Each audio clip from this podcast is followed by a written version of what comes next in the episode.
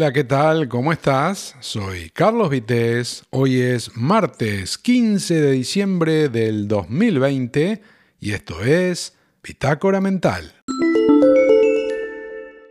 Que los momentos de crisis afectan al empleo, bueno, no es ninguna novedad, como tampoco el hecho de que las personas de mayor edad suelen ser en muchos casos las elegidas para adelgazar los presupuestos de las empresas lo que además de ser un problema en sí mismo para quienes pasan por el mal trago de quedar en paro, tiene también el agravante de que por edad complica exponencialmente sus posibilidades de reinsertarse en el mercado laboral.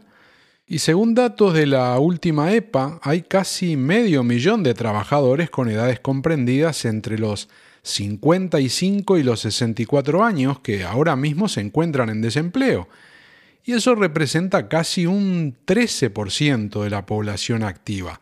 Y cerca de un 45% de esos trabajadores que están inactivos llevan en esa situación mm, dos años o más.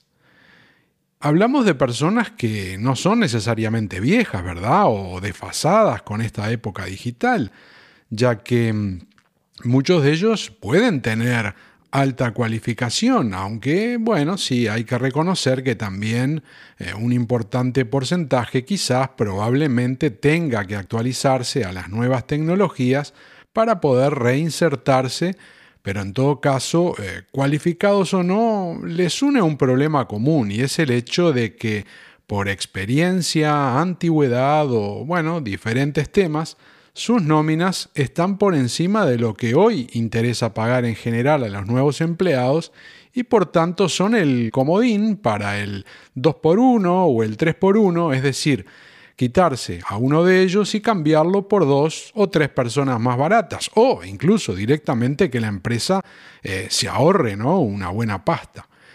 Y así tenemos, por ejemplo, que el desempleo entre los 25 y 34 años es casi de un 22%, pero solo el 15% de esas personas llevan en paro dos o más años, muy distinto al casi 45% que mencionaba hace un momento, que es lo que ocurre con las edades que van entre los 55 y 64 años de personas que están en esa misma situación de paro, ¿verdad? Y si hablamos de alguna referencia de salario, para tener una idea de lo que estamos hablando, vemos que según datos del INE de 2018, los trabajadores comprendidos entre los 55 y 59 años tenían un salario bruto promedio de unos 28.000 euros, mientras que las personas que van entre los 20 y 24 años estaban rozando los 13.000 euros, es decir, que se ve perfectamente acá lo del 2 por 1 ¿no? Y todavía te sobran cafés para todo el año. Y está claro que en algunos casos es necesario contratar a personas que pueden hacer un trabajo acorde a los tiempos que corren y que de alguna forma no se cumple eficientemente por trabajadores que no se han actualizado en sus conocimientos o directamente por diferentes motivos no son capaces de ofrecer a su empresa lo que ésta necesita hoy en el contexto y la realidad actual que estamos viviendo, ¿no?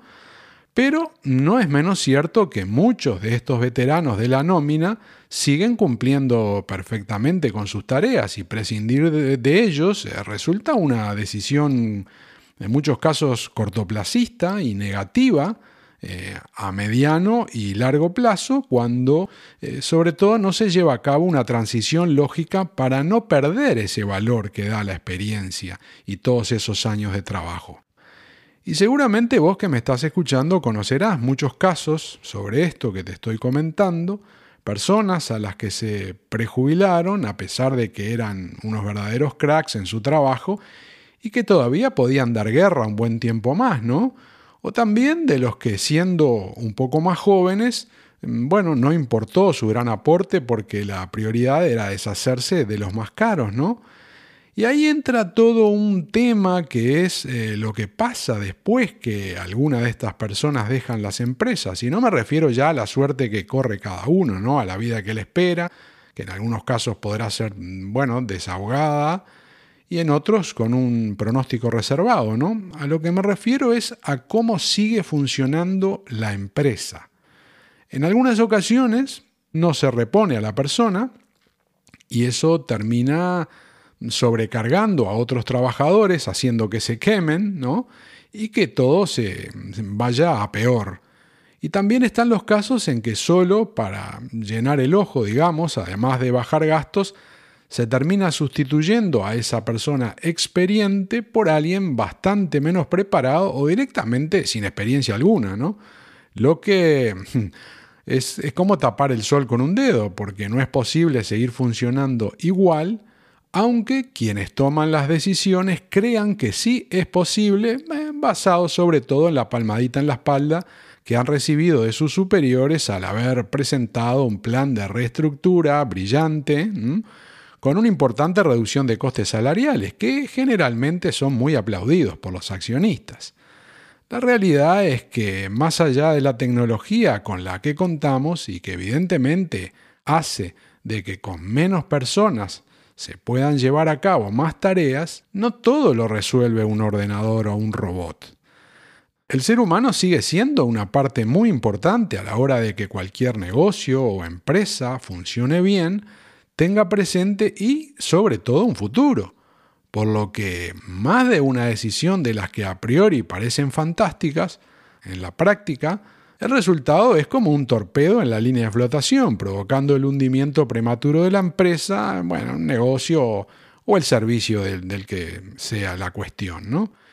Y reitero que con esto no quiero decir que no sea posible sustituir a ciertos empleados, evidentemente que sí, que se puede hacer, pero en caso de ser necesario, el tema pasa por hacerlo con inteligencia y sobre todo con conocimiento algo que en muchas ocasiones no ocurre porque resulta que quien se encarga de despedir sabe menos que aquel que va a ser despedido.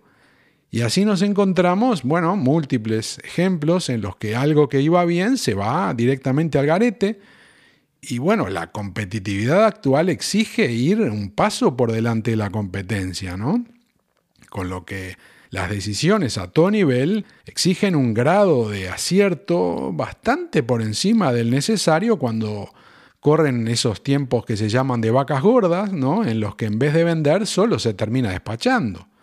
Por todo lo anterior, a veces las soluciones cortoplacistas no son las mejores y lo que parece ser un salvavidas resulta que viene pinchado. Y es solo la crónica de una muerte anunciada, porque el mundo ha cambiado mucho, pero no hay ningún programa de ordenador que usado por un empleado que no está a la altura o un empleado novato sea capaz, por ejemplo, ¿no? de, de dar un crédito a un cliente con menos riesgo que la decisión personal del veterano que conoce el terreno hace muchos años, sabe con quién está tratando y si a su empresa le conviene o no hacer negocios con esa persona. Y no importa si hablamos de banca, comercio, servicios o, o, lo que sea, porque en el mundo de los negocios, como en la vida misma, se cumple siempre aquello de que el diablo sabe más por viejo que por diablo. Soy Carlos Vitéz y este fue el episodio número 127 de Bitácora Mental. Cuídate mucho, como te digo siempre, y te espero por acá la semana que viene. Chao.